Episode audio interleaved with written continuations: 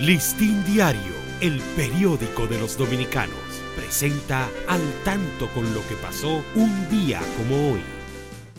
14 de febrero, día de San Valentín.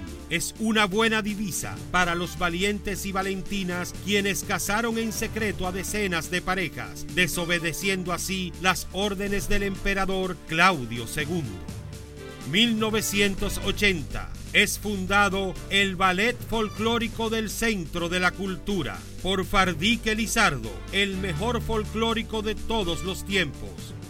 Listín Diario, el periódico de los dominicanos, presentó al tanto con lo que pasó un día como hoy.